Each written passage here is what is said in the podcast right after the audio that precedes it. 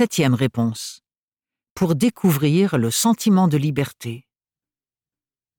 Dans ses dix droits du lecteur, note en bas de page, comme un roman publié au Québec par deux, 2017, Daniel Pennac insiste sur la notion de liberté dans l'acte de lire.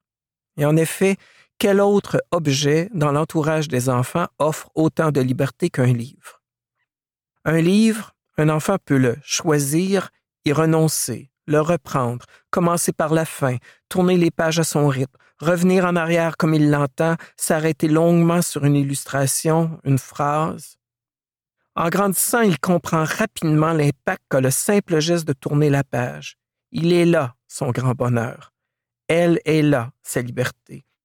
Que cette page lui occasionne une peur affreuse car un ogre y apparaîtra ou une surprise qui le mettra en joie, il découvre, grâce à une histoire en toute liberté, l'excitation de l'anticipation.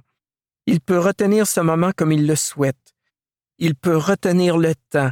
Il est le maître tout-puissant de son livre. C'est dans cette liberté qu'il vivra le plaisir de lire.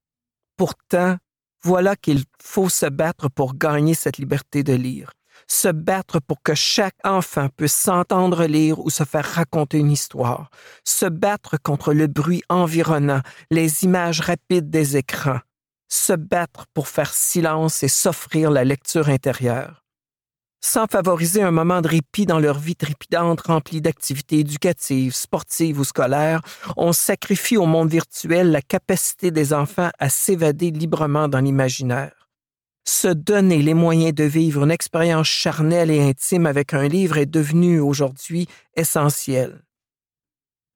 Liberté de création, le livre résiste au formatage. Les créateurs d'aujourd'hui montrent le chemin d'un art sans limite de format, de genre, de style, de mise en page de thème.